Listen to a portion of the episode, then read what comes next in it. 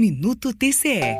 O TCE de Goiás divulgou lista de gestores que tiveram contas reprovadas com julgamento definitivo. No relatório, nomes de pessoas físicas com ou sem função pública. Todo ano de eleição, os tribunais de contas encaminham aos tribunais regionais eleitorais essa relação de contas irregulares. O TCE de São Paulo também fez alerta semelhante, citando como exemplo o caso de gestores que deixam de prestar ao tribunal informações sobre as receitas e os gastos de recursos durante sua gestão. Gestor que não presta contas pode ficar inelegível. É o que explica o diretor de supervisão de fiscalização do TCE paulistano, Paulo Massaro. No caso de a não prestação de contas, os responsáveis podem receber sim um parecer pela desaprovação das contas. No caso de prefeituras, se esse parecer desfavorável for confirmado, for julgado pela Câmara Municipal, pela edilidade local, se for confirmado esse parecer desfavorável, portanto, tendo um julgamento desfavorável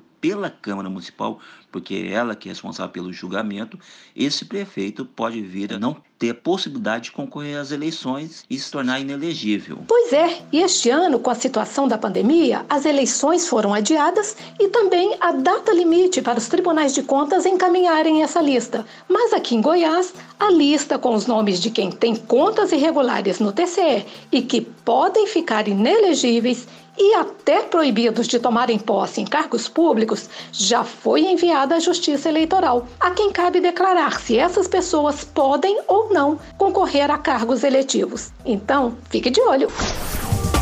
Rádio TCE, uma emissora do Tribunal de Contas do Estado de Goiás.